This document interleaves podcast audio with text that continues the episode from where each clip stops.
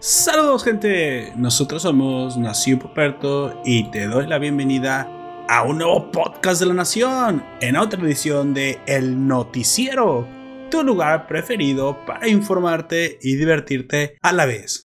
Mi nombre es Lord Poperto y seré tu anfitrión durante la siguiente hora, hora y media que dura este podcast. Pues bueno, arrancando y dándoles el aviso que, de nuevo, todavía están a tiempo para unirse al concurso del diseño de la mascota de la nación. Un diseño, un concurso diseñado precisamente para que ustedes nos muestren sus dotes artísticos, sus dotes de Da Vinci o Miguel Ángel o Donatello o la tortuga ninja que ustedes quieran. Esperen, eran tortugas ninja de artistas. ¿Qué fue primero? Ah, de seguro las tortugas ninjas fueron primero. Entonces ustedes pueden mostrarnos sus diseños y bueno, todavía están a tiempo para participar. Recuerden, los premios están muy buenos. Al primer lugar irá una figura de Funko Pop de John Wick con todo y perrito. Al segundo lugar, un mouse de Iron Man. Y al tercer lugar, una tarjeta de 100 pesos de Google Points. Así que no se lo pierdan. Vayan, inscríbense. La convocatoria está en el comentario fijado hasta arriba del grupo de la Nación, Nación Poperto Forum en Facebook. Continuamos. En esta ocasión, traigo unas cuantas noticias que en parte extraje del Foro de la Nación, ya que todos los oyentes que participan ponen memes, ponen cosas graciosas y también ponen noticias bastante locas. Así que pues arrancamos. La primera noticia es una noticia bastante, bastante peculiar. Una, una, noticia tecnológica, la, que nos, la noticia principal que me encontré por ahí. Y es que parece que los hackers han encontrado una nueva opción social para redimirse, supongo. Están hackeando, están robando pues ya sea lo de siempre, eh, tu tarjeta de crédito, te hacen phishing, muy probablemente también están por ahí robando cripto, hay que tener un poquito de cuidado ya con eso para los que la manejan. Sin embargo, esta misteriosa modalidad de ciberdelito nueva se trata de que cuando los hackers obtienen el dinero, cuando los hackers obtienen el botín que estaban buscando, esos piratas informáticos lo donan a obras de caridad lo cual pues desconcerta a las autoridades ya que pues ahora están actuando de Robin Hood y pues realmente eh, no, no esperaban que, que, estuvieran haciendo esto. Lo más probable eh, es que eh, tengan la opinión social de su lado, como cualquier justiciero social, sin embargo, eh, muy probablemente las autoridades tienen que darles casa como a cualquier criminal, como a cualquier cibercriminal, y pues están tratando de, encontrar a este grupo. Este grupo se hace llamar los hackers Darkside.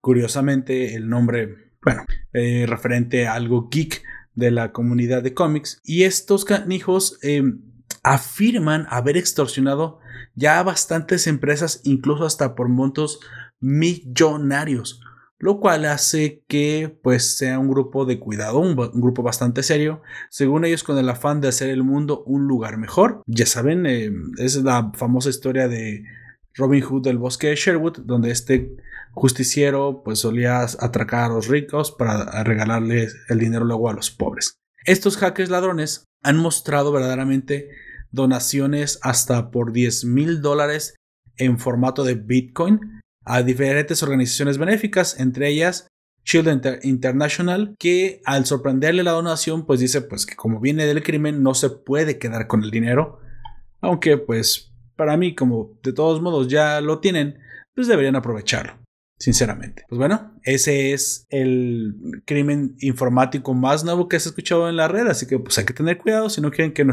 que, que su dinero acabe en una institución benéfica? Vaya, ¿somos los buenos o somos los malos?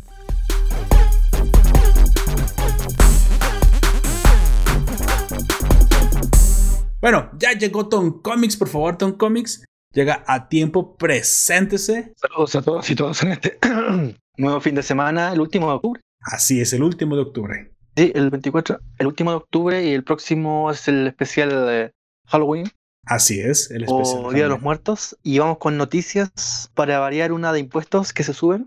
Diputados aprobaron aumentar ICR a vendedores de Mercado Libre, conductores de Uber y anfitriones y anfitrionas de Airbnb que ganen menos en México.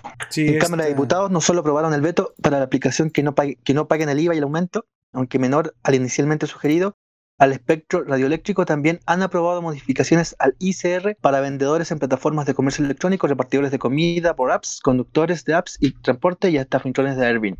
Ahora quienes ganan menos verán aumentos en el pago del ISR y quienes generen más ingresos tendrán que pagar menos. Confusa, confusa la noticia. De hecho, todo el mundo va a pagar más. Esa eh, no es exactamente, creo que está un poco mal redactada esa noticia o es tendenciosa. Bastante o es tendenciosa porque realmente no, lo que está pasando es que estaban aumentando los impuestos a todo. A Netflix, al espectro radioeléctrico, o sea, a todos los servicios, a todas las apps. Están obligando a las apps a tributar ICR en México, aunque sean internacionales. Es algo que obviamente nos tiene a todos los mexicanos muy, muy, muy, muy molestos. Y en este caso yo creo que ya ni siquiera estamos hablando de apps, estamos hablando de las empresas de última milla, que es un negocio distinto. También, pero es que, e, es que ese paquete viene con otras, con otras medidas. Estaban aumentándole eh, indiscriminadamente a todo, querían aumentar un 70, un 80% el impuesto al espectro eléctrico, algo eh, eh, ridículo, no, no, no se entiende cuál es em, la, actitud tan inmoral de nuestros, pero ya sabemos que los, así son los eh, políticos, son una bola de, de pillos. Y entre sus cuestiones es que a pesar de que las empresas de última milla sí pagan IVA, consumo, y también tributan ICR, quieren aumentar todavía más porque obviamente todos sabemos que a AMLO no le alcanza el dinero para hacer sus reverendas estupideces y pues bueno, eso es lo que está pasando en México. De hecho, y ahora, aunque estamos muy molestos. de que se trata de un impuesto, ¿Qué clase de impuesto es el ISER? ¿Un impuesto a la renta? Un sí, es el impuesto, a la renta. es el impuesto a la renta. Eh, o sea, a la ganancia, que es la renta, es lo mismo. Como lo hablábamos hace un tiempo atrás, esto es normativa en cascada que viene ya de la Unión Europea. Em, va, en definitiva, va a grabar al consumidor final, va a subir el, porcentaje que suba él. Ahora sería bueno que nos aclararan si esto va con una contraprestación, o sea, básicamente cuando se aumenta el ICR para el repartidor de Uber, ¿eso significa que va a tener cobertura médica? No. ¿O seguro de algún tipo? Para nada, Don Conex, para nada, porque Uber no está obligado a... es que el dinero no lo está obteniendo Uber, lo está obteniendo el gobierno. Así que Uber no tendría por qué estar obligado a dar seguros y aparte paga más. Que no, que no en teoría le estás quitando el dinero a la empresa para que, la, para que el gobierno sea el que lo ofrezca. Y no, solo es, un, solo es una medida de, de impuestos eh, cuasi confiscatorios. A mí me parece no solamente inmoral, me parece criminal. Es, es, algo que le va a costar a AMLO y a la bancada de su partido muy probablemente el Senado y la, Cámara de Diputados el siguiente año. Sí. Eh, recuerden mis palabras, Morana hasta aquí llegó. No es eh, algo que a, los mexicanos, si algo nos duele, es el bolsillo, ¿sí? No nos interesa si se meten con muchas cosas, de hecho, de nuestra cultura, pero cuando se meten con nuestro bolsillo, nosotros sabemos responder y sabemos responder mal. AMLO ya no tiene el, apoyo con el que ganó. Tampoco, ah, eh, también le pasó lo mismo a, Peña Nieto. Creyó que con la eh, aprobación con la que ganó, que fue bastante, se iba a mantener durante tiempo y no se mantuvo ni siquiera mm. el, primer, primer, par de años. Y a propósito, Peña Nieto probablemente va a aparecer más seguido aquí a fin de año en noticias porque cayó su comandante en jefe. ¿Primera vez en la historia de México que tienen un comandante en jefe detenido por Estados Unidos? Sí, afortunadamente atrapar. Mire, yo, yo no estoy en contra de que a, los altos mandos del gobierno les pasen la revista. O sea, les lean la cartilla, los agarren, los castiguen. Así, si así en fuegos, nuestro comandante del ejército, ex comandante del ejército, eh, a mí no me gusta decir eso a mérito, eso me parece nada más para los nobiliarios. Y para mí ningún servidor público es siquiera un noble. ¿sí? Noble significa ser noble y esos no representan a ninguna sociedad. Entonces, me parece que si tiene que rendir cuentas, pues que las rinda, que las rinda. Si se hizo algo, si merece, si merece pagar a la justicia norteamericana, porque con la mexicana parece que no sucede nada, pues que, que lo, que le demuestren sus, saquen sus trapitos al sol, como se dice, y que lo refundan en la cárcel. Digo, al fin y al cabo, creo que a todos nos conviene cuando se hace justicia por algún crimen, ya sea en este país o en aquel país. De hecho, muy probablemente esto ni siquiera AMLO lo esperaba, ¿eh? Ni siquiera. Probablemente, como dice Chumel Torres, AMLO está preparando la nueva consulta para saber si detienen al comandante y jefe en Estados Unidos. bueno, yo he escuchado otras cosas peores eh, que en esas elecciones que vienen de los norteamericanos se está jugando el presidente de México también, porque nuestro presidente básicamente es un títere de, Estados Unidos. Creo que es más títere de lo que fue Peña Nieto. Em, probablemente no soy experto de la historia de México, salvo lo que sigo en las noticias y sobre todo noticias desde Chile que nos cuentan de México, pero eh, sí tengo muy en la cabeza esta mm, Narcos, Narcos, en la época Chapo, la tercera temporada. Este lo que exportamos cultura narco. no, cuando Calderón eh, hace esta especie, no sé cómo decirlo, de, de clúster económico-militar, eh, donde mete a los militares a tratar de controlar al, a un cabecilla narco, ¿te acuerdas? Que a su vez controla la pirámide completa. Bueno, eso daba, daba mucho a entender que al final los militares iban a entrar también al negocio de una u otra manera. Era inevitable que, Exactamente. que se toparan con el narco y con la plata de este mismo de una u otra manera. Sí, sí. De hecho, yo lo que quiero es precisamente que eh, este tipo de cosas se destapen, porque sé que también en algún momento AMLO se va a beneficiar del narco. Entonces, para mí que el narco sea golpeado por Estados Unidos significa que están golpeando también el gobierno de AMLO. En, algún momento yo le dije que me parece extremadamente raro, extremadamente curioso y extremadamente sospechoso que cuando entra AMLO, nuevos cárteles se proclaman reyes de, la droga. Básicamente salen los cárteles afines a Peña Nieto y entran los cárteles afines a AMLO. De hecho, hubo un asesinadero de personas porque barrieron con los cárteles pasados. Y entre estos que se alzaron, que en mi opinión humilde son los nuevos aliados del gobierno de Morena son el cártel Santa Rosa de Lima y o Santa Rosa nada más, o sin la parte de Lima, no me acuerdo. Y el cártel Nueva, Nueva Generación que barrieron los cárteles pasados y ahora el tercer cártel que se le alió precisamente fue el Chapo, el cártel de Sinaloa ahora manejado por el hijo y no, y no creo que haya una prueba más fehaciente de la eh, básicamente del rebajamiento del Estado mexicano, de la servidumbre del presidente hacia los narcos que haberse rebajado ir a saludar a la mamá de, del Chapo y aparte soltarlo cuando era noticia internacional que lo tenían agarrado. Es una situación en la que no, no me parece que eh, vaya a acabar bien si el narco no pierde poder porque que lo gane significa que lo está ganando AMLO. Entonces, eh, me parece bien la, que hayan atrapado sin fuegos. Me parece bien que desmantelen lo más que puedan porque AMLO hay que quitarle el poder lo más rápido posible. Está destruyendo el país a, a pasos acelerados y es una situación que los mexicanos no han terminado, están adormecidos o, están adormilados, no sé, no se me han terminado de dar cuenta. Pero ya en este último año, gracias a la pandemia y a que están más en contacto con noticias, supongo, de hecho, Chumel ha impactado bastante, lo han atacado de frente. Eh, Latinus de Broso y, y, Lord de Mola han hecho verdadero impacto y verdadera mella, a tal grado de que los menciona incluso en sus mañaneras. AMLO está haciendo proselitismo en contra de comunicadores y cómicos desde Palacio Nacional nunca antes visto, me parece no solamente deplorable, me parece un presidentucho, me parece una basurita ya, ya rebajó muy por, muy por debajo de la incluso de la figura presidencial que hasta el final mantuvo Peña Nieto. Me parece bastante lamentable, hasta vergonzoso presentar a un presidente como AMLO ya. Pero bueno, afortunadamente tenemos elecciones el siguiente año y para los que me escuchen ya saben, saquen su, renueven su INE, su credencial electoral, quítenle el Senado y los diputados a Morena, porque si no esos aumentos tremendos al, no lo saben, todos, pero van a ser a, todo lo electrónico, a Uber, Netflix, Prime Video, Didi Food, todo lo electrónico y son eh, impuestos sobre impuestos sobre impuestos. Morena rompe la ley, pone impuestos a cosas que ya tienen impuestos. Así que si no vamos camino de Argentina, si no lo hacemos, vamos a terminar yendo camino de Argentina, ¿sí? Esto terminará de una u otra forma, con el pueblo destruido y empobrecido,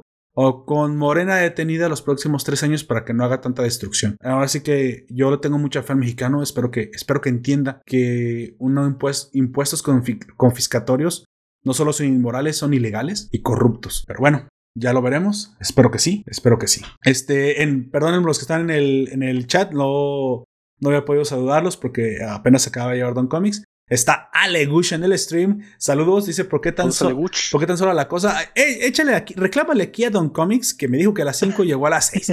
Yo no sé qué estaba haciendo allá, ya sabes, es que Chile está otra, es, muy, está muy lejos, entonces tardó. El cambio de hora del hemisferio sur. Así, ay, sí, el cambio de hora. Se acaba de despertar, yo creo. Juan José, también saludos. Sin nombre, saludos, supongo. Hola también. Y me dice Juan José, ya habíamos hablado de esto. Sí hay un déjà vu, pero curiosamente es un déjà vu porque otra vez tenemos aumento de impuestos. Yo quisiera que no fuera un déjà vu de eso, ¿sí? No, no me parece que esté bien que se esté normalizando que nos estén aumentando los impuestos, porque el empobrecimiento es eh, gradual y vamos en una franca decaída de la, de la actividad económica. y eso comenzó desde antes de la pandemia y no nos hemos recuperado y no nos vamos a recuperar con estas medidas. Así que, pues bueno, yo les se los digo aquí, 30%, 40, 50, 50% de, de impuestos confiscatorios. Esos, yo creo que tiende, tiende a parecerse Argentina porque como todos sabemos, México y, los, y el kirchnerismo en este momento, bueno, AMLO y el kirchnerismo son muy amigos. Entonces, muy probablemente por ahí venga la cosa. Está haciendo cosas que, que hizo Axel Kishilov, esta basura argentina que destruyó la economía argentina, más todavía desde el macrismo para acá, desde antes del macrismo, desde que estaba Cristina. No dejemos que esta gente tome el poder, en serio. Ya no dejen que esta gente tome el poder con su relato de derechos sociales. Los derechos sociales no existen. Los derechos sociales nos los ganamos nosotros trabajando. Ellos no, no saben qué chingados es ganar el dinero. Pero bueno, la gente ya. Yo, estoy, yo, yo tengo mucha fe en el mexicano. Sé que se va a lamentar por haber votado por Andrés Manuel, pero creo que va a corregir el camino. Sí, porque si no, se va a empobrecer todavía más. Este paquete de impuestos no le va a dar más dinero a AMLO. Va a terminar tronando más empresas que las que ya han tronado. Estamos hablando de una caída del 20 al 25% en la catorceava o ex catorceava economía mundial. No es menor la destrucción, ¿sí? No, no es menor. Equivale prácticamente a arrasar con un país pequeño. Pero bueno, esperamos a ver qué pasa en el futuro.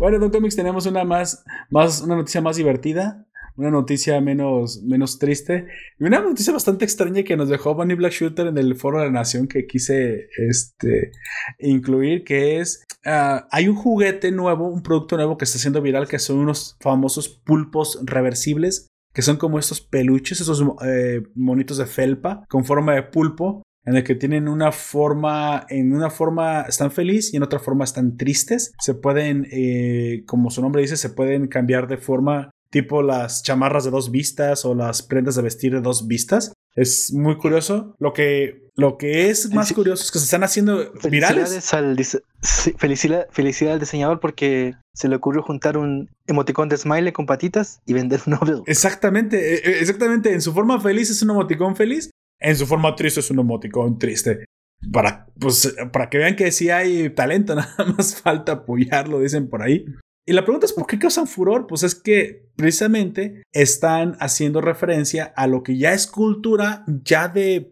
Ya no es cultura pop, ya es cultura kick, ya es cultura de base, ya es, ya es cultura popular, que es precisamente la remembranza a los tipos de emoticones felices y enojados. Entonces a, los, a los chicos les da como mucha mucha curiosidad del hecho. Mira como lo que aparece en el celular. Entonces ya son parte de su vida. Esas generaciones digitales ya no pueden percibir el mundo si no es, si no es ya con el celular, con los emoticones en su vida. Básicamente lo que para nosotros fue algo novedoso. Incluso muchos de nosotros usamos esto desde antes de que, se, que tuvieran nombre. No sabíamos cómo se le llamaban, si emoticones, eso no nos importaba. Desde aquellos... En los 90 nosotros le compramos a Mattel figuras de Thundercats y, los 2020 probablemente. los furries.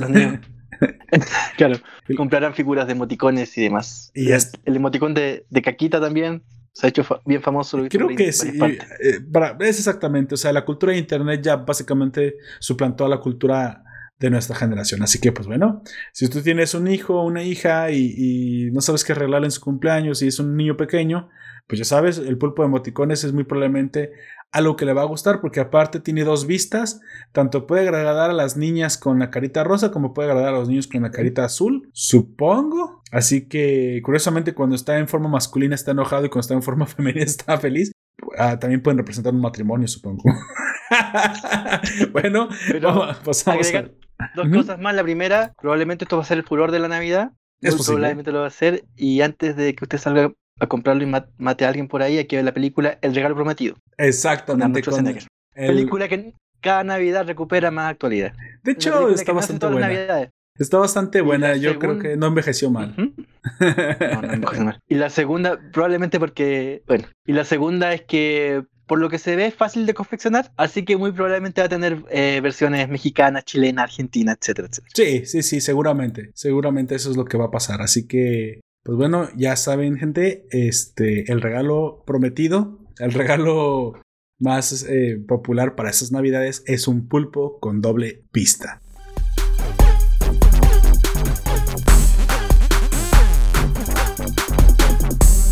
Pues bueno, pasamos a la siguiente nota Don Comics. Me trae una nota que también nos dejó por ahí en el, en el eh, Foro de la Nación Bonnie Black Shooter, que habla de que algo encontraron en el desierto, Don Comics. ¿Qué encontraron en el desierto? Dígame. Hayan más de 1, hayan 1.800 millones de árboles en el desierto del Sahara. Para hallar los árboles, los científicos usaron un tipo de inteligencia artificial conocido como aprendizaje profundo en el que se le enseña a una computadora a hacer algo. No sé si ¿Quién redacta esta noticia?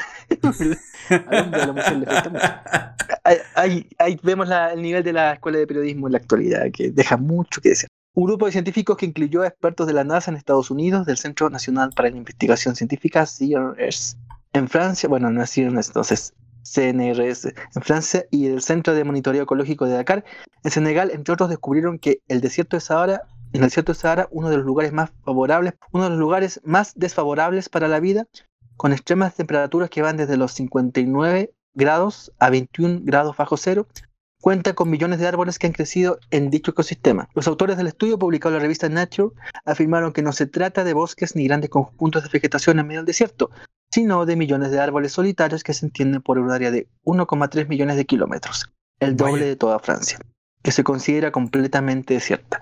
De acuerdo con sus cálculos, hoy unos 1.800 millones de árboles. De acuerdo con sus cálculos, hay unos 1.800 millones de árboles. Una cifra muy superior a la que esperaban. La mayoría de los árboles son grandes y tienen en promedio unos 12 metros cuadrados de copa. Los árboles en el Sahara cruzan Argelia, Mauritania, Senegal y Malí. Incluye partes del Sahara Occidental y también de Sahel, el cinturón del sabana semiárida tropical al sur del desierto. ¿Cómo se logró este hallazgo? Los científicos que participaron en la investigación utilizaron más de 11.000 imágenes de la región investigada, registradas por cuatro satélites de la empresa privada Digital Globe, que pertenece a la Agencia Nacional de Inteligencia de Estados Unidos de América, parte, parte del Departamento de Defensa de ese país. A pesar de las miles de imágenes que se obtienen de toda la superficie terrestre vía satélite en tiempo real, en las fotografías comunes es imposible encontrar árboles individuales y según los autores del estudio, estos permanecen invisibles. Para encontrar los árboles utilizaron un tipo de inteligencia artificial conocido como aprendizaje profundo en el que se le enseña a una computadora a hacer algo, en este caso, identificar árboles. Probablemente a todos los computadores se enseña a hacer algo. ¿eh? Bueno, eh, esta noticia es de la BBC, em, no explica mucho cómo provienen estos árboles, de dónde provienen, si hay alguno así. Y lo que te da a entender es que en, el, en la cabida, en el kilometraje que, en que caben dos Francia, tienes tantos árboles desparramados que tienes 1.800.000 árboles. No sé si hay muchas noticias. Es curioso porque entonces tendríamos que tener ahí una taxonomía nueva de los, de los bosques, ¿no? Es que eso no es un bosque, pero sí tiene que significar algo que haya tantos árboles cerca unos de otros. O sea, hay una razón por la cual están aquí. Mm. ¿Qué le llamaríamos? Bueno, ¿Bosque sabana tupida? ¿Estepa tupida? ¿Bosque esteposo? Órale, bosque Yo le llamaría grupo, grupo de investigadores que tienen que justificar las platas del doctorado.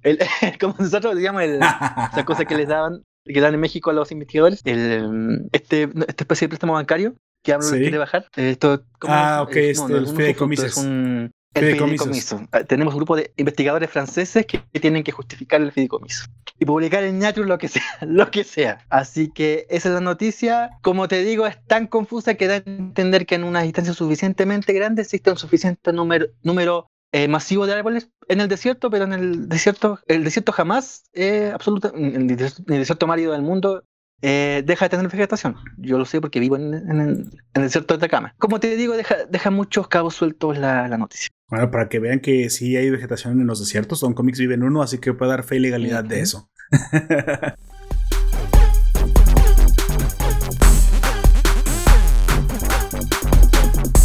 Bueno, eh, continuamos. Otra noticia, eh, otra más de Japón. Ya saben, los japoneses no nos sorprenden para nada. Creo que son las únicas personas que esto de las ideologías de género, el machismo y todo eso, simplemente nadie les avisó que tenían que, que hacerle caso a estas cosas. Y ellos siguen siendo japoneses. Y los japoneses, como japoneses, vuelven a celebrar una vez más el Día de las Minifaldas.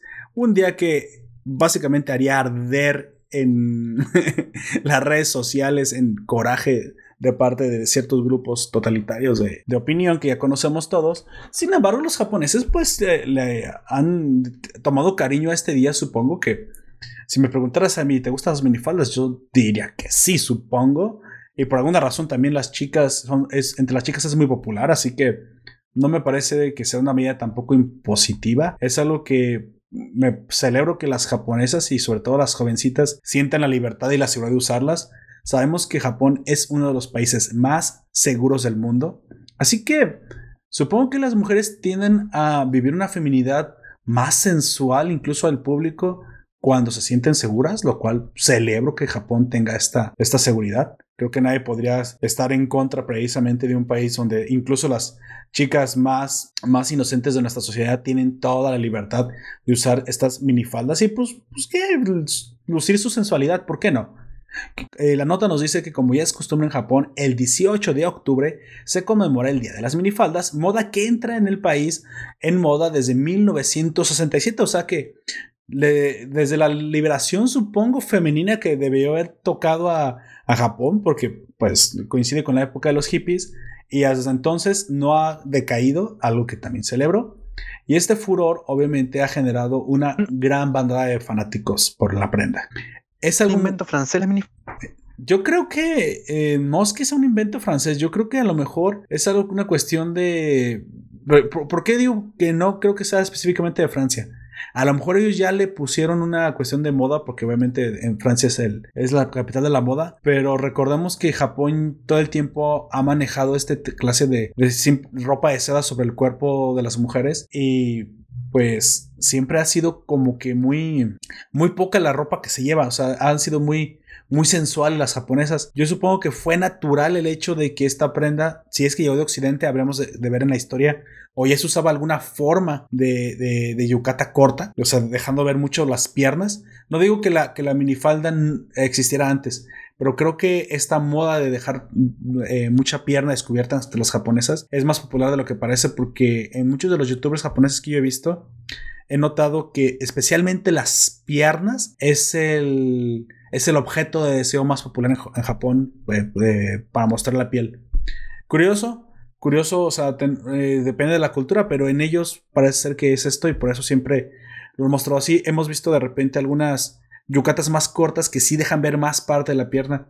Así que supongo que si cuando llegó ya con el nombre de minifalda o si no existía antes ya alguna forma parecida, solo fue, solo fue natural eh, la adopción. Y bueno, eso explica por qué desde 1967 los japoneses han tenido esta, esta costumbre y, y, es una celebración. De hecho, no es algo, una cuestión extraña una cuestión donde se acose a la mujer, no, es todo lo contrario, es una ocasión para compartir incluso fotos, imágenes de las chicas usando esas prendas, así que, pues, pudor, parece que aquí no tiene cabida. Aquí, bueno. Bueno, y no solo respecto de, de, los, de, las chicas usando faldas, también hay que recordar que hay una serie que yo no he visto jamás, pero sí tiene una fanática femenina inmensa y los hombres usan esa falda y se llama Outlander. No sé si la has visto. No, no le he visto Outlander.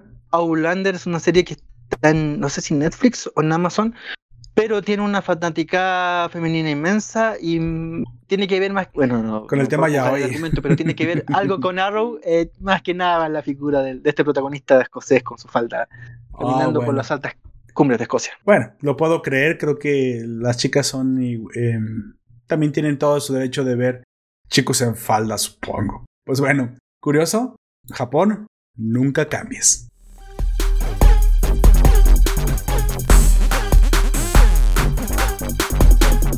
Continuamos, por favor, Don Comics. Eh, cuénteme, unos chicos en la pandemia fueron bastante audaces al extrañar a su escuela y lo mezclaron con videojuegos. Dígame, ¿qué hicieron esos chicos? noticia que nos trae Don Genaro Loya y habla de la utilización, habla de tres cosas. Primero, eh, adolescentes en la casa. Segundo, un juego gratuito. Y tercero, eh, mucho tiempo de ocio. Alumnos de secundaria que extrañaron su escuela deciden recrearla en Minecraft. En el Minecraft, Don eh. Comics. El Minecraft. perdón. nombre registrado ya. Un grupo de estudiantes de una escuela secundaria en México se han vuelto famosos Ay, por Dios. en las redes sociales debido decidieron recrear su escuela en Minecraft, uno de los videojuegos más populares en la actualidad. Según detalla Milenio, varios alumnos del colegio 20 de noviembre ubicado en el municipio de Ciudad Madero, Tamaulipas, extrañaban recorrer los pasillos de su escuela, así que decidieron elaborarla de forma virtual. Realizamos toda la secundaria, fue una, tarea larga, nos tomó un mes y no fue nada fácil, la verdad. Tuvimos muchos contratiempos como conexión, pero la verdad fue muy divertido, sostuvo el estudiante Eder Guillermo. Edgar Florentino, otro de los alumnos, reveló que para construir su escuela en Minecraft, Minecraft perdón, tuvieron que hacer un minu minucioso trabajo de investigación y recolección de fotografías con el objeto de que la réplica sea igual a la original. Extrañamos mucho la escuela, entonces empezamos a construirla. Comenzamos la cancha, toda la banqueta y tenemos planeado hacer una ciudad, pero en muy largo tiempo, porque si no, porque si nos tomó mucho tiempo construir el colegio, señaló. De acuerdo a la publicación, los estudiantes han descubierto su talento para plasmar cosas en este mundo virtual, así que piensan crear un grupo de Facebook para preguntarle a la gente de su comunidad qué otro lugar podrían construir en Minecraft. Vaya, Esa es la noticia que nos trae de que un grupo de estudiantes mexicanos con mucho tiempo de ocio eh, ya construyeron su escuela en Minecraft. Eso quiere decir que puede ser visitada por otros jugadores del juego, ¿no? Es posible que sí. No tengo- Nada más tienen que compartir el servidor, yo creo que sí. Y muy probablemente, em, eh, generalmente eso pasa en Chile, en Argentina, en todos los países, no solo re- reconstruyeron su escuela, sino que varias más mexicanas porque siguen el mismo modelo de construcción de la escuela, la escuela y los hospitales. Así que ahí tenemos a estos jóvenes que estaban tan aburridos en su casa que decidieron construir su escuela. Bueno, cada uno De hecho, yo quiero decir algo. eh, muy probablemente estos chicos, para como está la educación pública, esos chicos aprendieron más de matemáticas, geometría, eh, arquitectura y habilidades realmente útiles para la vida haciendo este proyecto que lo que jamás aprendieron en la escuela. ¿eh? Ah. A, a veces creemos que los videojuegos no sirven para nada, pero lo que escuche lo que hicieron, recolectaron fotografías, hicieron investigación, hicieron medidas, hicieron proyecciones, hicieron en un proyecto, esto es Montessori. Esto es básicamente en lo que se basa la base de la educación basada en proyectos. No es secreto para todos que nos escuchan mi animadversión contra el modelo tradicional de escuelas que me parece no solamente ya una basura, me parece un atentado contra la inteligencia humana. Las eh, clásicas clases de tomen nota, memoricen y escupan todo en un, en un examen no solamente no sirven para nada, atrasan la educación chicos que hoy renuncien a la escuela y tomen su propio camino por YouTube, estoy seguro que van a terminar siendo en menos tiempo más exitosos que quien se quede en la escuela. Entonces yo pregunto si la si el incentivo de la, eh, de la escuela es mejorar, pero ves que ya no estar ahí te hace avanzar más, ¿no tenemos un, un conflicto de incentivos? ¿No debe de evolucionar entonces el sistema, el sistema eh, educativo? Tenemos un montón de proyectos y, y herramientas que a los chicos les gusta. Es, es más, yo sinceramente si fuera un profesor de historia, voy a poner un ejemplo, ahora para la revolución o independencia mexicana o el Día de la Raza, de hecho el Día de la Raza me parece verdaderamente importante, pero los demás para mí son pura propaganda política de- del Estado mexicano. El Día de la Raza, el día que, el día que Colón descubre América, eh, muy probablemente pudiste haberle pedido a los niños una representación de los tres barcos, la pinta la, la, ¿qué? La, pin- la pinta la Santa María, y la, ni- la la, pinta- niña Santa María. la niña y la Santa María en, un mar de Minecraft. A ver, hagan un mar, un barco. Eso hubiera sido un, un buen reto, ¿eh? Es más, divides el grupo en tres equipos: el equipo A, el equipo B y el equipo C. Y cada uno hace uno de los, de los, eh, no sé si eran galeones, sinceramente, o, o solo eran embarcaciones sencillas. Hagan uno de cada ustedes un, gale- un barco diferente, un galeón. Y al que le quede mejor, tiene 10. Eran carabelas. Carabelas, es cierto, eran carabelas, un tipo de, de barco con velas muy altas eh, y para navegar largas distancias. Haga cada uno las carabelas y al que le quede mejor le pongo 10 o si te queda o, o te califico, bueno, ni siquiera los pones a competir, ¿por qué no?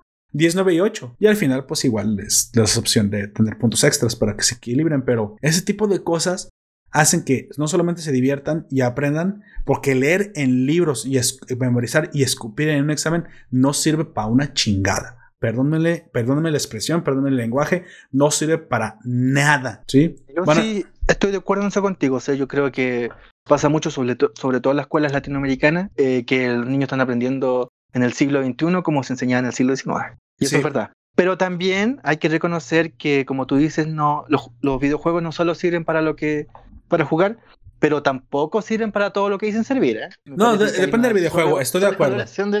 De, hecho, yo creo que los videojuegos a mí me dieron una, un beneficio indirecto que fue aprender más rápido inglés.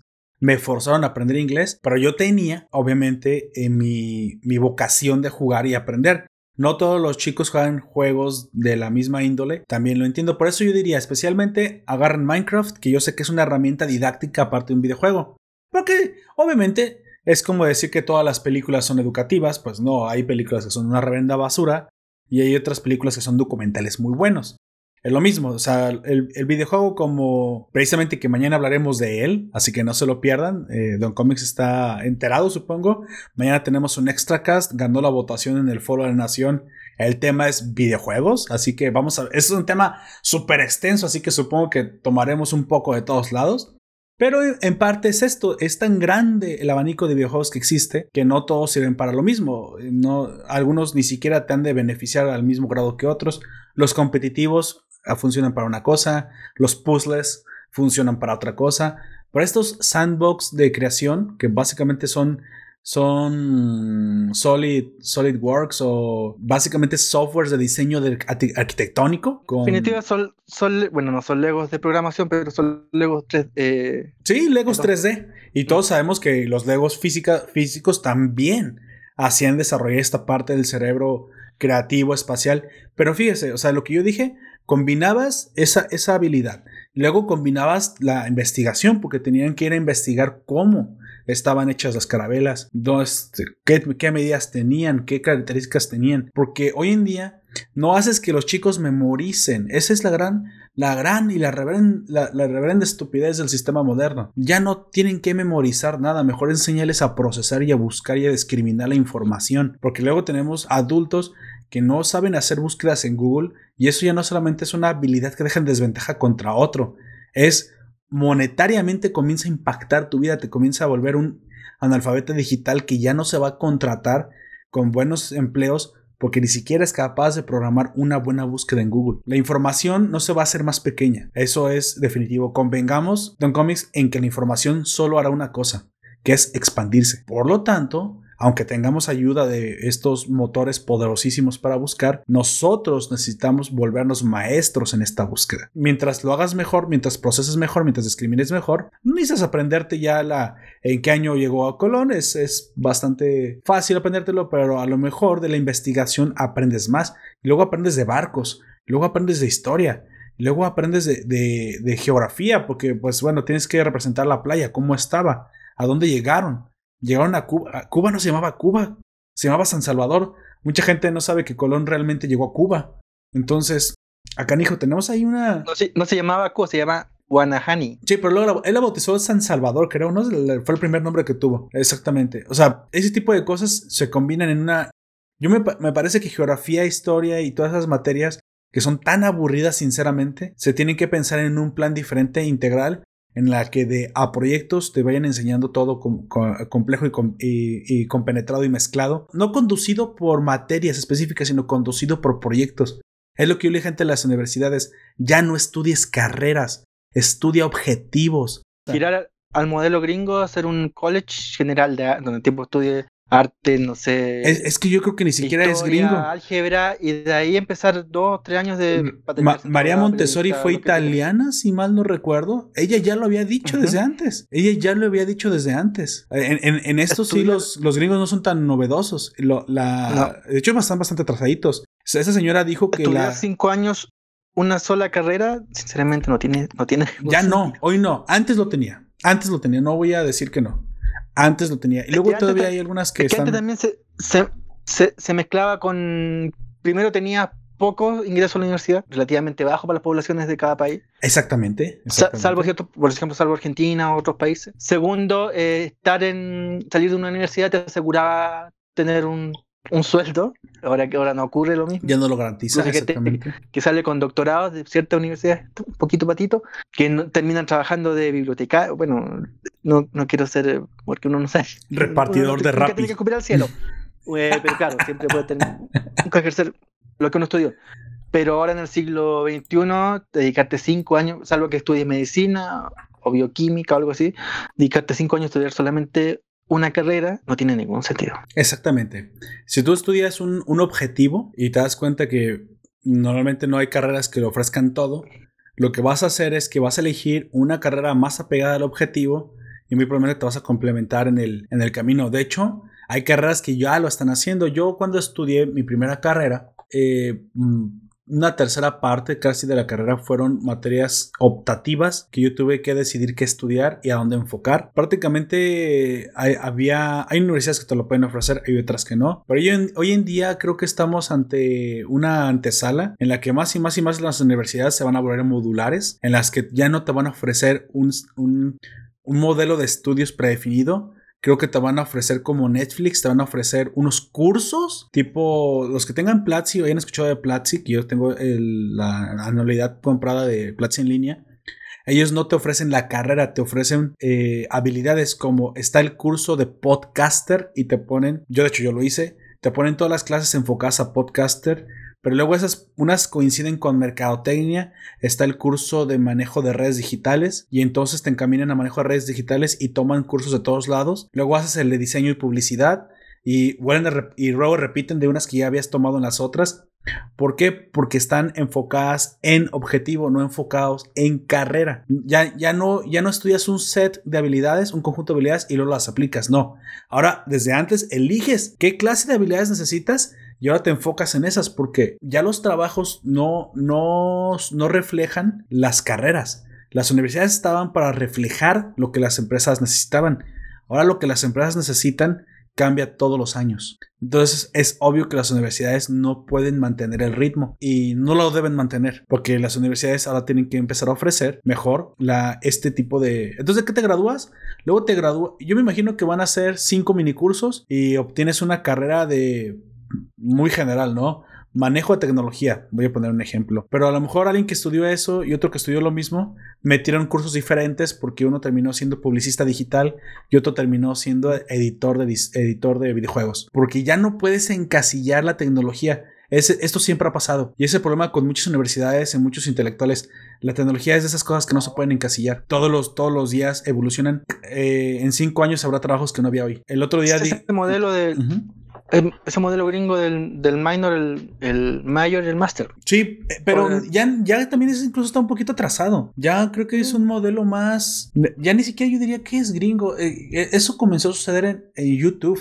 Pues bueno, eh, sería por el gringo por asociación, pero comenzó a suceder con los mismos influencers que en lugar de ofrecer carreras comenzaron a ofrecer un, un, set de cursos, un conjunto de cursos enfocados a obtener una habilidad y luego a explotar esa habilidad para vivir de ella. Por eso comenzamos a ver el, el alza de Emprende Aprendiendo, eh, este, ¿cómo se llama? También para los cursos Coursera, eh, este, todas estas. de X. Exactamente. Doméstica. Exactamente, ¿por qué? Porque ya no surgió de, unas universidades, de hecho esto creo que surge en contra de las universidades porque las universidades ya no ofrecieron la, respuesta. Entonces, en todos lados, muy probablemente en Europa, en Japón, aquí también en Hispanoamérica, y en, Estados Unidos casi surgieron a la, par un montón de plataformas que comenzaron a ofrecer mejor la habilidad o el conjunto de habilidades para, para desarrollar un, un empleo específico que en ese momento se está demandando y no una carrera. Yo entiendo que una carrera, claro, eres un ingeniero en, en, eso, un licenciado en eso, pero la tecnología que cada vez se traga más a lo tradicional no puede ser encasillada porque no existía hasta hace cinco años, tres años, dos años la plataforma que hoy, por ejemplo, están dando sueldos en manejo de Instagram. Pero ¿qué tal si el día de mañana Instagram cae contra Snapchat?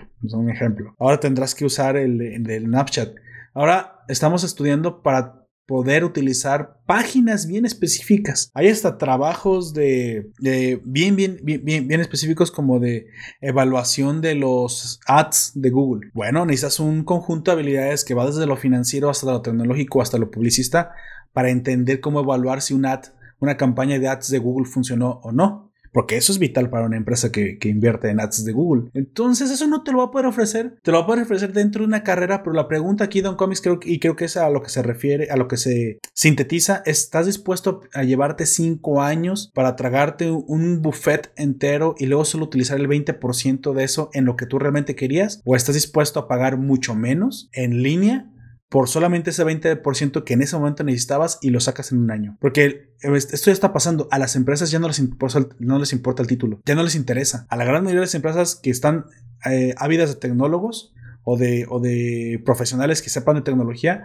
ya no les interesa si, si estudiaste en una universidad física o una universidad en línea o si quieras si tienes un título, si tienes la experiencia, si lo sabes hacer, si tienes un portafolio, si tienes el famoso demo real para los diseñadores, eso es lo que está importando, porque ellos ya saben que ya el título no sirve, cada vez sirve menos y, últimamente ya no significa que sepan hacer el trabajo para el cual contratas al profesional. Las universidades van a terminar haciendo esto, van a terminar ofreciendo lo mismo que las plataformas ofrecen y las que no, pues van a, van a morir. Obviamente hay cosas que se van a mantener todavía porque hay bastantes eh, carreras profesionales tipo medicina y todo eso que se siguen adaptando y se encajonan perfectamente en el modelo tradicional. Algunas que sí, pero la gran mayoría de los trabajos del futuro y cada vez mejor pagados, no. Esos tendrás que estudiar. Y luego creo que la universidad ya no sea una cosa que estudies cinco años.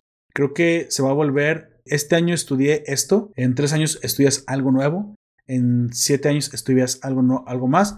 Por eso el, el que hoy, por ejemplo, maneja contenido, se llama precisamente así, creador de contenido. Es lo más genérico que existe. No puedes encontrar un nombre más genérico para un creador de contenido. ¿De qué y cómo? ¿Quién sabe? Pero creador de contenido. Porque el día de mañana no sabes en qué plataforma la vas a crear. Nunca dijeron YouTube. O sea, se decía youtuber, ¿verdad? Pero ya escaló a creador de contenido. O Twitcher. O Twitter. No, no, no. E, eso ya es un set de habilidades que se llama creador de contenido. ¿Por qué? Porque las universidades ya saben o los cursos ya saben que el día de mañana puede cambiar. Entonces puedes encontrarte a tus 37, 40, 45 años estudiando un curso nuevo para actualizarte y muy probablemente lo, que el 90% de lo que habías aprendido en ese momento ya evolucionó y ahora lo tienes que tirar a la basura. Aquí la gran pregunta es, ¿lograremos mantenernos a la par de la evolución tecnológica? ¿Hay un límite para el aprendizaje humano? ¿Los que se vuelven cada vez más viejos comenzarán a tener un problema social? al no poderse mantener con el aprendizaje a la misma velocidad. ¿Le estoy diciendo que la gente que llega a los treinta tantos, a los cuarenta tantos, ya no puede aprender cosas nuevas? son, son retos, ¿eh? Yo creo que son retos muy importantes que nos tenemos que plantear porque una cosa es la que la tecnología avance muy rápido, pero nosotros no avanzamos tan rápido. Y esta pregunta, y no por, no por robarte la originalidad de los Poperto, pero ya se la Róbesela, mucha gente. Mire, AMLO ya me roba, eh, usted robe todo lo que quiera ya. no. Pero y recomendar, que me parece que tú también lo leíste, el Homo Deus de Yuval Noah Harari. Homo Deus. Sí, sí, sí. Y que está, se está preguntando exactamente esto mismo. ¿Y qué va a pasar cuando alguien logre vivir 120 años? ¿Va a tener que jubilar a los 60? Exactamente. Todo eso se lo está preguntando y son las preguntas que hay que hacerse. Yo solo creo que la respuesta, mire, yo le voy a dar una respuesta que se va a escuchar súper Black Mirror. Yo creo que... No, hablamos de ese capítulo de Mirror del que... Ah, ok, pero ahí va, mire, yo... al computador y... No sé si ya existe el capítulo, pero yo haría un capítulo así. Para todas estas personas que sabemos que las carreras van a desaparecer y que las universidades ya no sirven para una chingada que ya para el día, para el día de mañana, eh, incluso el profesional va a tener que estar todo el tiempo aprendiendo que la universidad ya no es estudiar cinco años, sino que es estudiar el resto de tu vida. Pero sabemos que después de los 30 la velocidad del cerebro se ralentiza por la hormona del crecimiento. Creo que ahí la medicina, la tecnología y los implantes cibernéticos tendrán que venir de la mano porque si queremos que las personas no se quejen y comencemos a tener un problema de jóvenes contra viejos en el trabajo, ya que los viejos no se van a retirar, ya porque la opción no puede ser que se retiren a los 40 años, es que les mantengamos al menos la velocidad de aprendizaje en la cabeza bastante buena. Y creo que ahí nos va a ayudar la medicina combinada con la cibernética y la, y la tecnología de aprendizaje de, inteligencia artificial. Todo eso combinado.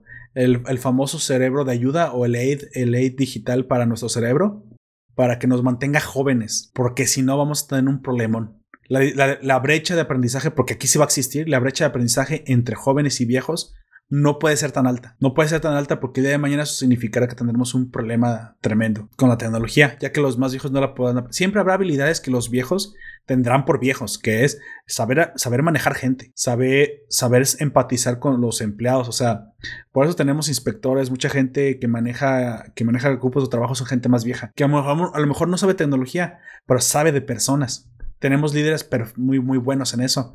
El problema es que ya el día de mañana sí se le va a necesitar que sepa de lo que se está, de, lo que se está manejando. Jordan Peterson decía en un eh, rápido, digo esto al margen, que él se aventó a sus ya más de 50 años, casi un año aprendiendo a usar eh, las nuevas tecnologías de edición, computación y todo eso porque se dio cuenta que si no lo hacía se iba a quedar atrás y no le iba a poder enseñar a sus alumnos con las nuevas tecnologías de streaming y todo eso. Dice, hoy es bastante bueno, pero a mí me tomó casi un año aprender lo que a la edad de los mis alumnos que tienen veintitantos años aprenden en un mes. Esa brecha no puede ser tan grande. No debería porque no se van a retirar. No los podemos retirar a los 40, a los 50 ya nada más porque no saben usar las nuevas tecnologías. Al contrario, yo creo que una persona humana, lo más humanamente posible, es que trabaje hasta el día de su muerte y que trabaje con un ánimo y que sinceramente se sienta renovada. El retiro es cuando las personas se cansan y se sienten desgastadas. Yo espero que el retiro desaparezca en el futuro, que las personas no quieran retirarse porque se sienten útiles hasta el último día de su vida. Claro que muy probablemente veremos que en el futuro se trabaje menos horas, haya más vacaciones, y haya más licencias de trabajo. Más desde la casa que desde una oficina. Entonces las vacaciones y el trabajo ya no tendrán sentido en el mundo del futuro. Pero bueno, ese es un, episodio de Black Mirror que yo le, planteé, güey. y yo creo que es lo que debe pasar. Y un capítulo de Homo Deus de Noah Cherari. Me dice Juan, José que él aprendió mucho más en la práctica que en la universidad. Eh, por lo general es así, ¿sí? Por lo general es así. Ahora, yo, yo lo que digo es esto.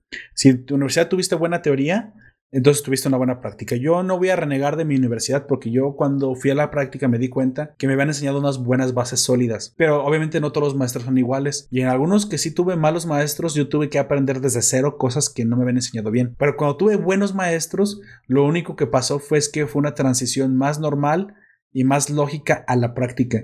Yo siempre he dicho que el buen profesional no es el que dice que nada de lo que aprendió en la escuela le sirve en el mundo real. Yo creo que el buen profesional, y también tiene que ver con la buena universidad, es el que dice que no solo lo que aprendió le alcanzó, que, aparte de que lo aplicó y tuvo que aplicar cosas nuevas. Porque estás diciendo que no solamente te sirvió, sino que aparte potenció el hecho de que tú mismo aprendieras cosas nuevas. Tristemente yo escucho muchos eh, comentarios de que nada de lo que aprendió entonces me parece, o tú no, o tú no aprendiste nada porque no pusiste atención, o tuviste una muy mala escuela, ¿sí? En mi caso me pasó lo segundo. No, fue tan buena que no solamente apliqué lo que aprendí, ni siquiera me alcanzó, eh, ni para el 20 o el 30% de las cosas que después tuve que hacer, que se me exigieron porque me, porque me demandaron más habilidades. Y qué bueno, porque entonces, el mercado me está exigiendo más de mí, me, me valora más como profesional. Creo que nadie estaría feliz que cuando salga solamente requiere, no, ¿sabes qué? Solamente requiero que sepas usar Excel. Oiga, si hubiera sido así, ni siquiera, ni siquiera hubiera estado a la prepa. No, creo que, yo creo que el máximo de un arquitecto es que se le encargue hacer un edificio. Creo que un ingeniero eh, civil sale con la idea de hacer un puente. Yo creo que es algo frustrante incluso que nunca un cirujano llegue a hacer una cirugía, ¿no? pues bueno, se los dejo para su conciencia.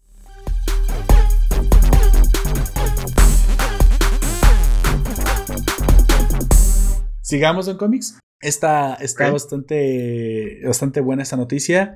Anifest, el, el festival de anime que vemos que da vueltas en los cines mexicanos y bueno, y de todos los países de Hispanoamérica, llega ahora con una plataforma de streaming, porque ahora todo el mundo quiere poner una plataforma de streaming. Yo creo que vamos a poner una plataforma de streaming de Nación Poperto también. Claro que sí, ¿por qué no?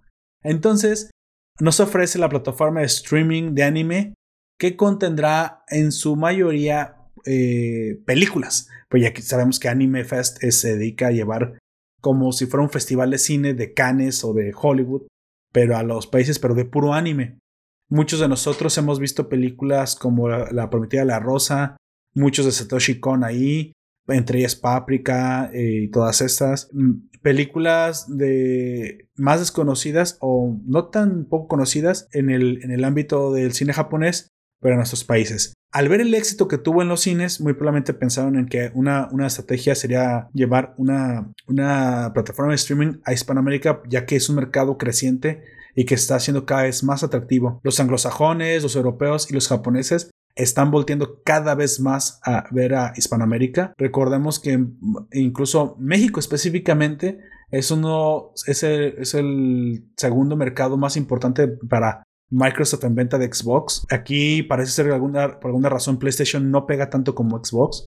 Siempre hemos sido como más fieles a la, marca de la, de la M. Entonces han tenido muchos eventos y muchos lanzamientos exclusivos primero aquí. Pero bueno, Anifest se dio cuenta que en Hispanoamérica había un potencial tremendo y trae una plataforma de streaming no sé cómo voy a competir esto contra Crunchyroll y contra la otra nueva que está por aparecer o contra las que ya existen. Veamos. Dice la noticia que en parte, en, principio, va a traer películas de anime, pero que no descarta poder traer más películas. Entonces yo creo que aquí es donde puede también entrar en que pueden traer películas japonesas, coreanas, eh, chinas, live action, que también no, no son tan conocidas y que no las trae con tanta fuerza las otras plataformas. A menos de que sea sumamente famosa como Parasite de los coreanos. Se los recomiendo si no la han visto, bastante buena. Pero bueno, dice que en un principio piensan acumular un mínimo para abrir la plataforma de 75 obras. Me parecen bastante pocas. Pero bueno, serán puras películas de anime. Tú puedes comprar la plataforma durante, rentar la plataforma durante un mes, supongo, y ver las que te gusten y después dejarla de rentar. Es lo que en algún momento yo dije que vamos a terminar haciendo muchos. Y piensan superar, proyectan 10.000 suscriptores para su primer año, una proyección eh, bastante modesta para el crecimiento que tienen estas plataformas, sinceramente, pero creen que pueden diferenciarse dedicándose principalmente a películas y que no queda por fuera la posibilidad de incluir en un futuro series live action y contenido de live action hasta documentales en el catálogo, algunos incluso exclusivos para México. No sé por qué específicamente para México, no sé si se harán aquí, quién sabe. Pero bueno, esa es la tirada de, Anime, de Anifest y es la forma en la que piensa llegar al territorio azteca. Pues bueno, yo nomás quiero uh, que siempre les digo que mientras más eh, competencia haya, mejor para el consumidor. Así que, pues bueno, Don Comics, yo creo que en un futuro lo que tendremos que hacer es rentar eh, una plataforma un mes, otra otro mes, otro otro mes, para poder hacer un round robin entre diferentes plataformas, una, una ruleta de elección y ver los materiales, ¿no? Que cada una tiene. Vamos a poner en el, en el calendario. ¿Sabes qué? De, en marzo rentaré Disney Plus. En abril rentaré este, Anifest. En, porque parece que esa va a ser la opción en un futuro o volveremos a la piratería, ni Dios lo quiera. pues bueno, eso ha sido todo por esta nota.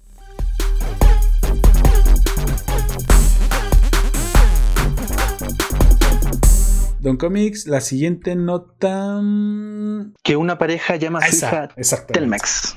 No, no la llamó Telmex, la llamó Twifi. ¿Cómo la llamó? Twifi es una compañía suiza. Twifia. Sí, yo le puse Telmex nada más por broma. Esta es de, esta es de la señorita Blonnie, eh, Black Shooter. Una pareja llama a su hija como una empresa de internet y recibe 18 años de Wi-Fi gratis. Los padres se defendieron de las personas que le criticaron por haber vendido el nombre de su hija, aunque no negaron sentirse un poco avergonzadas por su decisión. A través de sus redes sociales, la compañía suiza Twifi hizo una oferta insólita. Le regalaría su servicio de Internet durante 18 años a quienes le pongan el nombre de la empresa a sus hijos. Explicaron que este debía ser Twifus si era niño o Twifia si era niña. Si lograban demostrarlo con el certificado de nacimiento, dispondrían de internet gratis hasta que el bebé fuese adulto. Vaya. Una pareja vio la oferta en Facebook y no lo dudó ni un instante. Le pusieron wifi a su hijo y si bien consiguieron versión gratuita de internet, aseguran sentirse un poco avergonzados tras su decisión. Es por eso que han preferido no revelar el nombre completo del bebé, que cuando cumpla la mayoría de edad podrá usar el dinero ahorrado y si lo desea, cambiar de nombre. Si es que los papás ahorran el dinero que no se gastaron en internet, porque eso es otra cosa. Porque no, te supone que esa plata la van a dar. ¿Quién te dice que lo van a hacer? Cuanto más lo pensábamos y hablábamos, más único nos parecía. Para mí fue cuando le encontré su encanto. Dijo el padre en declaraciones recogidas por Kissport. El nombre, sin embargo, admite, admite su pareja no estaba del todo convencida al inicio. Al final, el nombre de Twifia también significa conexión en este contexto, lo cual puede significar una especie de unión eterna, declaró por su parte la madre. Ante las críticas que surgieron en las redes sociales acusando a los padres de haber vendido a su hija por internet gratis, la madre argumentó que hay nombres mucho peores y cuanto más a menudo decimos Twifia, más cordial suena. Eh, no sé cómo será en México, pero, aquí en Chile, eh, al cumplir 18 años, esta niña sí encuentra que el nombre es risible, perfectamente puede solicitar el cambio. Sí, aquí también. Aquí también se mm. puede solicitar el cambio de incluso de, de los apellidos a los 18 años. Em, incluso, sí, incluso los apellidos también. Es algo que muy probablemente vayan a hacer la mayoría de los niños que se nombran así. No me parece un nombre feo, pero supongo que como soy mexicano y ese me parece un nombre extranjero, me parece bastante exótico. Así que, pues bueno, es algo que yo no critico. Sinceramente, ellos quisieron vender el nombre de su hija para obtener un beneficio económico de 18 años. Si no es, eso no es una movida del capitalismo, díganme eh, qué es entonces, porque me parece que deberían aprovechar la ventaja. ¿eh? Y creo que yo creo que eso solamente puede existir en, nuestros países este, en libre mercado. Buena medida y mercadotecnia por parte de la empresa. Me parece una medida bastante, bastante bien pensada. No, no puedo pensar en en qué clase de de juntas tuvieron para llegar a esta decisión, quién habrá propuesto la idea y, cómo fue la votación de que me parece una buena idea que los niños se llamen como la empresa. Así como tan original, original, no sé si sea. Aquí probablemente no se pudiera haber hecho porque mm, si este programa, estos cursos se hace público, la Defensoría de la Niñez le pondría varios peros. Pero lo que aquí se hizo en Chile fue que una marca de supermercado que tenía una especie de Dumbo en su logo, que se llama Jumbo, em, le ofreció a cualquiera que se quisiese tatuar este monito, este elefante, me parece, en la espalda o como en el cuello, un em, Smart TV de, estos 50 pulgadas. Pero Se hizo una cola inmensa que eran una cuadra, dos cuadras y media. Lograron tatuarse 50 personas. lograron tatuarse 50 personas hasta que al tatuador se le deslocó en la muñeca. Pero le fue bien. Eh, claro, eran adultos, todos mayores de edad y todos responsables de lo que hacían con su cochino cuerpo.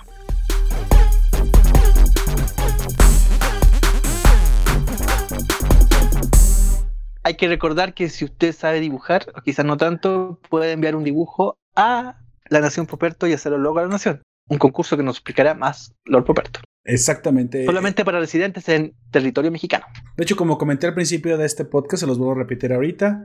Recuerden, vayan a escribir. Está en el, en el Foro de la Nación, que es el grupo de Nación Poperto Forum de Facebook. Es el comentario tagueado hasta arriba entran a un grupo de Google Classes, creo que se llama, está el vínculo ahí. Ahí van a encontrar las bases de concurso, que son bien sencillas, es dibujar con unos perfiles, enviarlo el mero día, entre a mediados de noviembre, 13 o 14, no recuerdo bien el día. Yo mismo elegiré junto con una mesa de jueces, muy probablemente que haga las votaciones, elegimos primero, segundo, tercer lugar y voilà. Tendremos a la mascota de la nación y ustedes tendrán sus premios participen, les va, no, no por el premio, supongo que es una, una, buena recompensa, pero también porque se diviertan y participen con nosotros de la comunidad. Pues bueno, Don Comics, hasta aquí se acaban las notas, ahora tuvimos pocas, pero buenas y bastante risibles. Pero buenas. A mí me hizo mucho, mucho, mucho reír esta, esta de la niña que se iba a llamar Twiffy, nombre de una empresa. Yo no sé si Telmex está bien para hombre o para mujer, me parece más como, pues bastante unisex, no o sea, creo que se lo pondría una niña, María Telmex. o José Telmex. no sé, o sea, ya ustedes decían. el, US Navy ya existe. Sí, sí, así es. El US Navy, y el, US Navy es US Navy. Ah, ¿cuál, ¿Cuál, será un buen, un buen nombre de empresa en México? Aquí tenemos Soriana. Soriana puede ser un nombre. Ah, de hecho es un apellido. Soriana es un apellido. De hecho no es un nombre. Ya existe. La, la empresa de tiendas tiene el nombre por el apellido, no por no porque se lo hayan inventado. Chedrawi, Chedrawi puede ser el nombre de una persona. Muebles tronco, troncoso. troncoso. bueno. O, el o catafixias. Catafixia, que te llames Televisa. No, creo que te, te ahorcas. Bueno. Ahí, lo tienen, ustedes decidan qué nombre sería bueno para la empresa que les guste para poner a sus hijos. No, no digo que de repente las empresas tienen unos nombres inventados, pero bastante exóticos y bonitos, que no son algo como medio, suizo, medio oriental. Bueno, los lenguajes son inmensos y las posibilidades infinitas. Siempre cabe la posibilidad de usar una palabra que en otro idioma signifique algo. Así que no tuve tiempo de poner ah, algo para recomendación. Don Comics tiene algo que nos quiera recomendar que haya visto en la semana. Estoy leyendo un libro que se llama Entender el cómics, el arte invisible de Scott McCloud. Ah, háblame un poquito de eso. Editorial Asti Berry. Scott McCloud es un autor de cómics norteamericano, actor relativamente, bueno, de los años 90 tiene su primer gran obra hasta los 2010. Alguna vez ha colaborado con Superman. SC Comics publicó algo de su Superman. Eh, mucho más relacionado con el cómics independiente y en este entender el cómics, el arte invisible. Scott McCloud nos explica las distintas etapas de la elaboración, eh, construcción, definición de un cómics y también su historia. Lo que hace Scott McCloud en este caso, lo, lo, que lo hace interesante es que nos hace este relato, esta explicación, usando que el mismo material de cómics, las viñetas. Con sus dibujos va dibujando cada evento, cada historia y tratando de relatar. Em, en lo personal, no lo leí completo, pero lo que llevo me parece que se da muchas vueltas. Trata de alcanzar un academicismo que él no maneja bien. Si usted quiere leer un poco de historia del arte, le recomiendo un libro de historia del arte de Gombrich, eh, que anda por ahí, de la editorial Paidos. Muy buen libro, recomendadísimo. Pero entender el cómic, el arte invisible de Scott, de McCloud aspira mucho más de lo que puede llegar a ser. Me parece eso, por lo menos de lo que he ido leyendo. Ahí se hace un poquito lento. Pero si a usted le gustan estos libros con hartos monos, no, si tiene diálogo, pero con hartos monos, échese una ojeada. Quizás no es lo que yo le recomiendo, pero ya que estoy haciendo el curso de esto, me lo dieron como bibliografía. Bueno, entender el cómic, el arte invisible, es como McCloud, editorial Berry, una editorial me parece española. Eh, sí, esta editorial, entre unas de sus características que publica, dos características tiene, publica mucho cómic independiente, mucho autor independiente, muy bueno, muy interesante, de Centro Europa, incluso asiático. Y la segunda, sus cómics son bastante caros. Y, sus libros también. Este libro me costó. Eh, sí, es caro. 32 dólares. Vaya, no sé si es caro. Un libro de de viñetas en blanco y negro y que se da muchas vueltas a explicar algo que es muy sencillo. Eso es entender el cómic del arte invisible es como Club. Quizás más adelante le vamos a hacer una reseña más extensa y hablar de otros materiales que hay por Ok, me parece bastante bien. Ya saben, eh, el arte invisible es como Club. Yo lo que he estado haciendo creo que em, mm, no, no, he no comencé nada nuevo, es que tuve muchas cosas que hacer. De hecho, quiero comentarles que para este momento de la grabación de este podcast, hay un especial que no se veía venir, que incluso ni siquiera mis confitriones sabían que, grabé. Y les digo rapidísimo, fue un, debate acerca del aborto con todo lo polémico, controversial y que dicen que nunca debates ese tipo de cosas porque obviamente no quedas bien con nadie. Sin embargo, creo que llevé la conversación con un oyente de la nación llamado Lestat que me encontré por Twitter que comenzamos a intercambiar una serie de, opiniones acerca del aborto y luego nos dimos cuenta que aunque teníamos muchas cosas en común, teníamos algunas diferencias que me parecía que de forma educada podíamos exponer. La grabación se fue un poquito más a de dos horas, son casi dos horas exactas. Es un debate muy interesante, bastante bueno eh, en el sentido de que es respetuoso, es creo que se definen de forma muy detallada y rica la cosmovisión de cada quien y por qué entendemos a veces de forma diferente las cosas. El, donde creo que se logramos llevar el centro del debate sobre la, despenalización del aborto o la permisividad del mismo a las preguntas importantes que ve que contestar. Es una situación, no se trató de, de aplastar al oponente ni, ni ganarle definitivamente en cualquier momento. Creo que se trató de, de hacer una clase de ejercicio apagógico de las ideas en forma respetuosa que creo que es el debate que le falta a nuestra población. A nuestra sociedad le falta debatir las cosas importantes y entre ellas estaba el aborto. Se las, se las, recomiendo. Es un podcast que nunca creí que iba a hacer y que lo iba a publicar en Nación Poperto, pero se dio la oportunidad. Aproveché el momento y como dije, estos micrófonos son precisamente para poder llevarle a los oyentes, a los ciudadanos, eh, no importa el tema, siempre que crea que valga la pena que deba ser escuchado. Se los recomiendo, ya está publicado, está después de Babylon, está antes de este noticiero. Se llama eh, El aborto, ¿cuánto vale una vida? Dicho eso, eh, lo que también hice fue ver un poquito Sao. Eh, todavía no la termino la tercera temporada. Alicization. Todos aquellos que conozcan el anime, tiene muy buena calidad. Es algo que yo no puedo criticar en ningún momento. Sin embargo, creo que esa tercera temporada al menos hasta esta primera parte cuando finaliza con la administradora. Los que ya lo vieron, no spoileré, los que no lo han visto, pues no saben de qué estoy hablando. Los que sí, sí saben. Creo que me pareció la justificación un poquito floja. No sé qué opinan acerca de este final de, de tercera temporada, mitad de tercera temporada. Yo sé que ya terminó la segunda parte de la tercera temporada, pero yo no lo había arrancado. Arranqué esta, esta primera parte de la tercera temporada. Les digo, al finalizar en, en la torre de la administradora me pareció bastante floja y eh, los personajes que se van, los que se quedan, mm, me pareció también un poco mal justificado. Me pareció más interesante incluso lo que, comienza a pasar en contexto del mundo real, pero lo que sí no puedo decir es que no, no tenía buena calidad. Alicization nos vuelve a demostrar, Sword Art Online nos vuelve a demostrar que, que, pone la vara alta en cuanto a calidad de anime se, se, refiere. Eso es lo que sí me gustó. Pero creo que al menos en esta primera parte de Alicization me quedó a deber en guion. ¿Sale? Ya mañana diré porque voy a continuar y probablemente hablaré si vi más, si me gustó o no la continuación o hablaré de alguna otra cosa. Dicho eso, hoy, hoy tenemos obituario, a veces tenemos obituario, a veces no. Cuando lo tenemos siempre lo dejo hasta el final del obituario. Por favor, Don Comics, hágame el honor, dígame cuál es el obituario de este noticiero. Maisat, Maisatsuno falleció a los 29 años de edad, reportó NHK. La cadena NHK reportó que Maisatsuno, líder de la banda Akoya Coin falleció a los 29 años de edad. La policía investigó su muerte como un posible suicidio. Eh, la policía halló el cuerpo de Tsuno en su casa en el área de Tsuginami en Tokio el domingo, alrededor de las 9 de la noche. La llevaron al hospital y ahí se declaró formalmente su fallecimiento.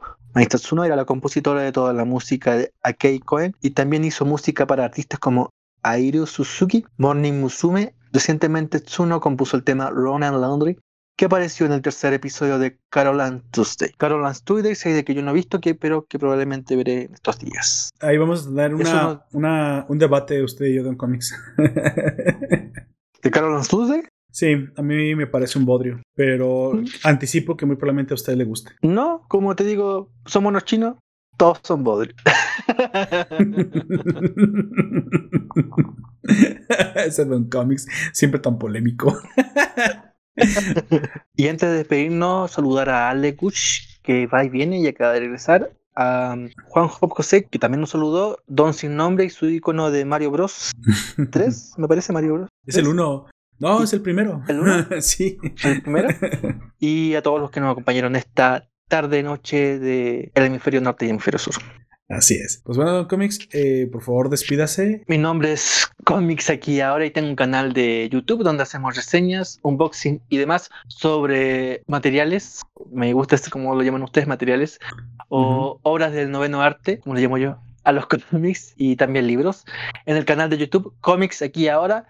Y siempre los viernes con una reseña nueva o sobre noticias en Nación Poperto. Como siempre, hace un gusto. Yo fui Lord Poperto, estuve contigo durante esta transmisión y espero que nos sigas acompañando en las siguientes transmisiones. Déjanos lo que te gustó en los comentarios de la publicación. Danos tu like, comparte a tus amigos si te gustó, a tus enemigos si no te gustó. Más, mándaselo al presidente si te cae gordo. y nos estaremos viendo. Te recuerdo que nos puedes escuchar en Evox, iTunes, Google Podcast, YouTube, Anchor y Spotify. Hasta la próxima. Saludos.